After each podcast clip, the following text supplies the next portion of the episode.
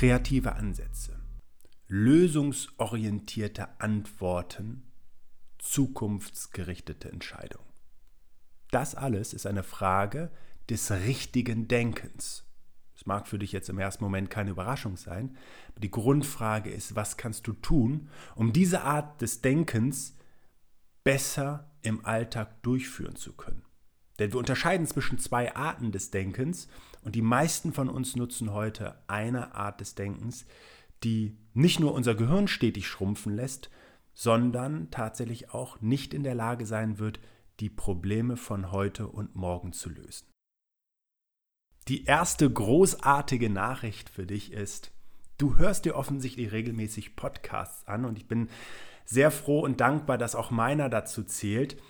Und diese Form der neuen Eindrücke, des, des Inputs, deutet darauf hin, dass du sehr viel Wert auf deinen Kopf und dein Gehirn legst und offen bist für Veränderungen, für das Weiterdenken und auch das Weiterbilden und damit ein Mensch bist, der Verantwortung für das eigene Leben übernimmt und handelt und anpackt. Das ist wirklich etwas Besonderes und es wäre so wünschenswert, dass da mehr Menschen so sind wie du. Ich lade dich heute ein, einen ähm, Einblick in ein Kapitel meines neuen Buchs zum Thema Regeneration zu bekommen. Und ich ja, wähle dieses Kapitel, weil es sich natürlich auch mit dem Gehirn beschäftigt, weil wir wissen heute, dass viele Dinge an Belastung und auch an Ermüdung im Gehirn auch entstehen das ist im Übrigen auch nach neuesten wissenschaftlichen Erkenntnissen der Ort, an dem die Seele sitzt, welchem Areal oder in welchem Netzwerk und welchem Zusammenspiel. Ob wir es je erfahren werden, keine Ahnung, aber zum heutigen Zeitpunkt garantiert noch nicht. Vielleicht ist das auch gut so, wir brauchen ja nicht alles zu wissen, sondern manchmal ist es wichtiger, auf die innere Stimme und das Gefühl zu hören, was ich in diesem Buch ganz, ganz zentral auch vermitteln möchte. Denn objektive Parameter können am Ende auch nicht aussagekräftiger sein als das, was du für dich selbst bewertest, das, was du für dich selbst wahrnimmst. Beim äh, Kapitel Das helle Hirn geht es also um unseren Kopf. Viel Spaß. Wir alle kennen Momente, in denen frische und kreative Gedanken so dringend benötigt werden – aber ausbleiben. Der starre Blick auf den Bildschirm und alle Konzentration zum Trotz bleibt die zündende Idee aus. Irgendwann wendest du dich mindestens entnervt, vielleicht sogar frustriert von der Arbeit ab und beschließt, zu einem späteren Zeitpunkt einen erneuten Versuch zu unternehmen. Was ist passiert? Unsere Geisteskraft ist erschöpflich. Vor allem gilt dies für anspruchsvolle Denkaufgaben. Denn für dieses reflektierte Grübeln involvieren wir Gedankengänge, die langsam ablaufen. Vielfältige Informationen abgleichen, Konsequenzen abwägen und sogar den eigenen Erfahrungsschatz anzapfen. Diese Art des Denkens ist sehr energieintensiv und deutlich zeitaufwendiger. Manchmal muss es aber auch schneller gehen. Zum Beispiel, wenn Gefahr droht. Der Nobelpreisträger Daniel Kahnemann unterscheidet deshalb auch zwischen langsamem und schnellem Denken. Schnelles Denken ist wie ein geistiger Autopilot. Ohne nachzudenken erledigen wir zahlreiche Aufgaben des Alltags routinemäßig wie Zähneputzen, Atmen und vieles mehr. Auch wenn diese Entscheidung zu fällen und Handlungen durchzuführen schneller und energiesparender ist, sind die getroffenen Beschlüsse oft genug nicht die hellsten und cleversten. Daher handeln Menschen beim schnellen Denken oft impulsiv und überstürzt. Für rationale und kontrollierte Entschlüsse braucht ein Mensch das Frontalhirn und damit den jüngsten Teil des Gehirns, in seiner Entstehungsgeschichte. In diesem Bereich befindet sich das Arbeitsgedächtnis. Für komplexe Entscheidungsprozesse verarbeitet dieser Bereich über ein weit aufgesplittetes Netzwerk auch Sinneseindrücke, Erinnerungen und Emotionen aus den unterschiedlichsten Arealen. Erlebtes wird im Hippocampus zwischengespeichert, bevor es als gute oder schlechte Erfahrung weiterverarbeitet und Teil der persönlichen Entwicklung wird. Eben dieser Teil des Gehirns liefert echte Nervennahrung an das Frontalhirn, das sich auf diese Informationen für rationale Entscheidungen stürzt. Jetzt kommt die Krux an diesem Areal. Es hat nur eine begrenzte Kapazität, die ähnlich wie bei früheren Speichermedien auch mal schneller aufgebraucht ist. Für die hippocampale Datenbank bedeutet das, dass nach einigen wenigen Stunden konzentrierten Denkens Schicht ist und eine hochkarätige Denkleistung nicht mehr erbracht werden kann. Der Akku der Datenfabrik ist einfach leer. Eben in diesem Moment erleben Menschen, wenn sie konzentriert und angestrengt auf den Bildschirm starren, in froher Erwartung geistreich voranzukommen, aber nichts mehr kommen will. Zum Glück gilt das Speicherlimit nur so lange als erreicht, bis die Daten weitertransportiert wurden. Zum Beispiel in den Neokortex, wo im Grunde endlos Daten gesammelt werden können, wenn, und das ist das Entscheidendste, erstmal eine Pause eingehalten wird. Denn im Tiefschlaf findet der Transfer aus dem Zwischenspeicher, sprich aus dem Hippocampus, in den Langzeitspeicher statt. Du siehst also, wie wichtig erholsamer Schlaf für deine mentale Schaffenskraft ist. Eine weitere großartige Nachricht ist, dass der Hippocampus wie jedes andere Hirnareal in der Lage ist, neue Zellen zu bilden, damit zu wachsen und das bis zum letzten Atemzug. Im Umkehrschluss bedeutet das allerdings leider auch, dass die Kapazität an Nervenzellen abnehmen kann und das Gehirn schrumpft, wenn es nicht gefordert wird. Das ist kein Phänomen des Alterns, sondern das passiert immer dann, wenn der Körper für etwas Energie aufbringen muss, was er nicht braucht. Damit gilt dieser Rückbau unter anderem für Muskeln, Knochen und Gehirnzellen gleichermaßen. Unser Organismus lebt also konsequent das Prinzip Higher or Fire, was englisch heuern oder feuern heißt. Dieser Begriff kommt aus der Arbeitswelt und beschreibt eine flexible Personalpolitik, die in Zeiten des Bedarfs Personal einstellt, sich aber auch schnell wieder von diesem trennt, wenn es keine Arbeit gibt. Der Organismus kümmert sich nur sorgsam um seine Angestellten, wenn diese auch für die Arbeit gebraucht werden. Die traurige Wahrheit ist, dass in einer Studie aus dem Jahr 2005 belegt ist, dass der Hippocampus des Menschen jährlich um 0,8 Prozentpunkte an Volumen einbüßt. Als ob das noch nicht genug ist, geht eine britische Studie gar von 1,4 Prozent Schrumpfrate pro Jahr aus. Wir sprechen hier nicht von Einzelfällen, sondern von einem Trend in der Gesellschaft, der auch mit den neuen Lebensumständen zusammenhängt. Das alles geschieht, obwohl sich das menschliche Gehirn über Jahrhunderte und gar Jahrtausende hinweg stets weiterentwickelt hatte. Gerade durch kleiner werdende Frontalhirne bedeutet das ein höheres Risiko für Alzheimer und Depression. Beide Krankheiten sind von einer eingeschränkten Neogenese, also Neubildung von Nervenzellen geprägt. Wer hat Schuld an diesem Abbau?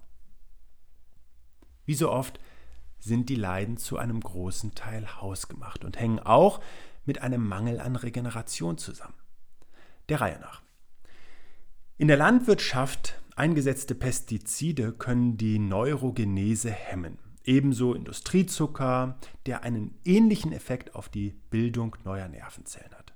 Grund dafür sind die hervorgerufenen Entzündungsreaktionen im Körper. Deshalb schauen wir uns Zucker im Buchband zur Ernährung auch nochmal detaillierter an. Darüber hinaus sind auch Nikotin, Cannabis und Alkohol schlecht für die Neubildung von Nervenzellen. In Großstädten wird zudem viel Feinstaub eingeatmet, der dem Frontalhirn schaden kann. Auch dauerhafte Lärm, ständige Erreichbarkeit und komplexe Aufgaben können in Dauerstress münden der die Neubildung von Nervenzellen im Prinzip unterdrückt. Ein hoher Cortisolspiegel, der eben aus diesem Stress entstehen kann, legt dem Organismus nahe, dass Gefahr besteht. Und daraufhin entscheidet sich dieser für Katastrophenschutz und nicht für geistiges Wachstum. Im hohen Maße ist es also auch der Lebensstil, der das Hirn kleiner macht, als es eigentlich sein könnte. Aber es geht auch anders. Und das kennst du von mir, wenn du diesen Podcast hörst. Ich zeige dir durchaus die Risiken unseres Alltags auf, um dich zu sensibilisieren ähm, und auf die Gefahren vorzubereiten, aber du kriegst eben von mir auch immer gute Ansätze als Lösung. Und genau darum geht es jetzt, nämlich, was kannst du tun? Neues emotionsgeladen erleben. Podcast hören zum Beispiel. Neue Reize sind für das Gehirn die elementare Basis, sich weiterzuentwickeln. Wer immer die gleichen Handlungen durchführt, der verharrt in dem Zustand, dass das Gehirn eben keine neuen Synapsen bildet. Es fehlt schlichtweg die Anregung. Die Neurogenese kommt zum Erliegen und meist setzt der Abbau ein, weil die alltäglichen Dinge über das schnelle Denken erledigt werden können. Das Gehirn verkümmert. Deswegen ist Weiterentwicklung auch für jeden Menschen, der den Anspruch hat, das Gehirn und seine Kapazitäten zu erhalten oder gar auszubauen, so wichtig. Besonders neue Erfahrungen mit starken Emotionen haben die Eigenschaft, das Gehirn zu verjüngen. Ich bezeichne sie gerne als regelrechten Funkenflug fürs Oberstübchen. Eine höhere geistige Kapazität ist auch Schutz und Backup für gesundheitlich anspruchsvolle Zeiten. Einige Experten gehen davon aus, dass sinnerfüllende Lebensaufgaben einen wahrhaften Jungbrunnen für das Gehirn darstellen. Eintönige, sinnlose und immer wiederkehrende Tätigkeiten rauben dem Gehirn hingegen wertvolle Hirnzellen. Der zweite Aspekt. Bewegung. Die Ausschüttung verschiedener Hormone und Botenstoffe begünstigt das Wachstum und die Regeneration des Gehirns. Dazu schrieb ich schon im Buchband zur Bewegung ausführlich. Stoffe wie Serotonin, Dopamin, Zytokine, Irisin und das wichtige Wachstumshormon HGH sind nur einige von ihnen, die immensen Einfluss haben. Es muss nicht mal Sport sein, denn auch bei lockerer Bewegung wie beim Spazierengehen produziert der Körper diesen Regenerationscocktail. Der dritte Aspekt. Pestizidfreie und schadstoffarme Lebensmittel.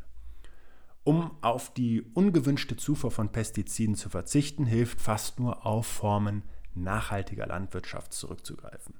Pestizide werden in der konventionellen Landwirtschaft eingesetzt, um Pflanzen vor einem Befall durch Schädlinge oder Pilze zu schützen und auch um Erträge zu maximieren. Natürlich gibt es Grenzwerte, die in der EU eingehalten werden müssen. Aber wie schwierig dies zu kontrollieren ist, wo diese Grenzwerte tatsächlich völlig unbedenklich sind und wie umstritten manch eingesetzte Substanz ist, zeigt das Beispiel Flutianil. Es wurde 2016 wegen seiner schädlichen Nebenwirkung zunächst verboten, bevor 2019 das Urteil rückgängig gemacht wurde. Erst kürzlich wurde eine Erhöhung der zulässigen Grenzwerte verabschiedet. Vor allem für importierte Produkte aus den USA gelten komplett andere Grenzwerte. Deshalb können bestimmte regionale Produzenten oder Produkte aus biologischem Anbau eine sinnvollere Alternative sein. Vor allem bei letzterem ist der Einsatz zahlreicher Pflanzenschutzmittel gänzlich verboten. Auch gilt es für Giftstoffe aus Tabak und Alkoholkonsum, diese zu minimieren oder gar zu meiden. Selbst beim Zuckerkonsum ist aufgrund seiner entzündungsfördernden Eigenschaften und der starken Schwankung im Blutzuckerspiegel Vorsicht geboten. Im Gegensatz zu diesen kurzkettigen Kohlenhydraten lohnt es sich auf Ballaststoffe aus pflanzlicher Nahrung zurückzugreifen, die wesentlichen Einfluss auf die Regulation des Blutzuckerspiegels haben und zusätzlich die Verdauung fördern. Der vierte Aspekt, Omega-3-Fettsäuren. Das menschliche Gehirn liebt Omega-3-Fettsäuren, weil sie für den Aufbau der Strukturen und für die Behandlung möglicher Entzündungen grundlegend wichtig sind. Evolutionsforscher gehen davon aus, dass sich der Homo sapiens auch wegen seiner starken Gehirnentwicklung gegen andere Arten behaupten konnte. Kleiner Nebensatz, ähm, heute wage ich das manchmal zu bezweifeln, wenn ich den Umgang zwischen Kulturen, ähm, zwischen Natur und Umwelt und Mensch beobachte. Und das geht natürlich im hohen Maße von dem Mensch selber aus. Aber zurück zum Inhalt. Zwar lassen sich Omega-3-Fettsäuren auch über Nüsse und Samen, Speiseöle und Gemüse aufnehmen, aber die Ausbeute fällt deutlich geringer aus als bei fettem Seefisch. Der ja, sprichwörtliche Haken an der Sache ist, dass der Mensch längst die Weltmeere völlig überfischt und aufgrund der großen Verschmutzung der Meere der Fisch mit einer hohen Schadstoffbelastung auf dem Teller landet. Auf diese Weise könnten also sogar Gesundheitsschäden entstehen, wenn viel Fisch gegessen wird. Folglich wird es immer wichtiger, die wertvollen Fettsäuren aus anderen und vor allem auch nachhaltigen Quellen zu beziehen. Dies ist über Algenöl möglich, wenn die Bedingungen der Aufzucht stimmen.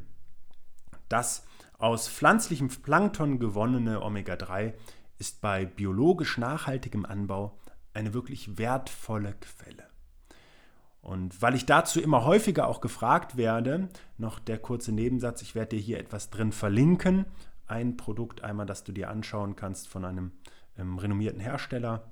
Ähm, ja, und dann kannst du das zum Beispiel für dich nutzen. Wir kommen zum fünften Aspekt und es geht um Schlaf. Wie du bereits weißt, ist qualitativer Schlaf durch nichts zu ersetzen. Das bedeutet vor allem, Tiefschlafphasen zu haben, in denen das menschliche Gehirn das Wissen vom Tag in das Langzeitgedächtnis transferiert. Gleichzeitig entgiftet es in diesen entscheidenden Schlafphasen und stellt damit auch die Weichen für langfristige geistige Gesundheit. Ganz abgesehen davon ist die Erholung im Schlaf auch Garant für eine hohe Leistungsfähigkeit, die sich beim Geist mit einem ausgeruhten und aufnahmefähigen Frontalhirn äußert. Auch sorgt erholsamer Schlaf für eine Absenkung des Cortisolspiegels, was mit Stressabbau assoziiert ist. In diesem Kontext kann das Gehirn also ebenfalls in den Zustand versetzt werden, neue Nervenzellen zu bilden. Der sechste und vorerst letzte Aspekt ist soziale Verbindung und in dem Kontext auch Oxytocin. Insbesondere im Gehirn gilt Oxytocin als zentraler Botenstoff. Es entsteht aber nicht nur bei körperlicher Nähe, wie bei Berührungen und Kuscheleinheiten, sondern auch in angenehmen sozialen Interaktionen, die in der realen Welt stattfinden. Sie sorgen dafür, dass der Oxytocin-Level steigt. Wer also mit Wissen und Weiterbildung darauf achtet, den Geist jung zu halten, gewinnt auch durch Zeit mit Freunden und Familie wertvolle Reize für den Kopf. Insbesondere in diesen Verbindungen sind oft auch die emotionalen Erlebnisse deutlich ausgeprägter, was wiederum Nährstoff für das jugendliche Gehirn ist. Um das Gehirn für die täglichen Herausforderungen frisch und leistungsfähig zu halten, aber auch langfristig einen hellen Geist zu besitzen, kannst du vor allem mit deiner Art zu leben Einfluss nehmen. Du kannst auf diese Weise auch vermeiden, dass du irgendwann geistig ausgebrannt bist, was im Englischen als Ego Depletion bezeichnet wird. Dieser Zustand beschreibt die Selbstentleerung, die ein tiefer und andauernder Ermüdungszustand hervorgerufen haben kann. Und wie du es aus dieser Buchserie kennst, wenn du vor allen Dingen die letzten Podcasts auch schon gehört hast, gibt es jetzt noch eine kleine ähm, Anzahl an klaren Aussagen und Zusammenfassungen unter dem Stichwort So gehst du vor.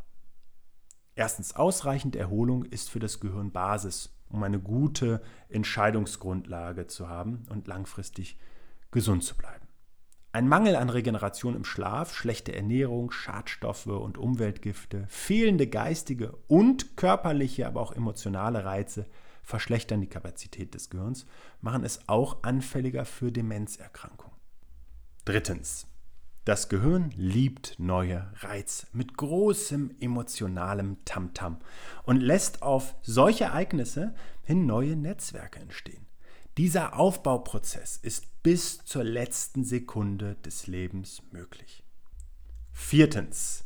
Wer seine Geisteskapazität nicht nutzt, der verliert unweigerlich Nervenzellen. Dabei braucht das Gehirn Pausen und anspruchsvolle Phasen reflektierten Denkens. Der immer gleiche Tagesablauf ist fürs Gehirn nur noch Autopilot und stellt keinerlei Reiz für die Neogenese neuer Hirnzellen dar. Fünftens und letztens, Daueranforderungen fürs Gehirn und Dauerbelastung durch hohen Stress versetzen den Organismus in einen ständigen Gefahrenzustand.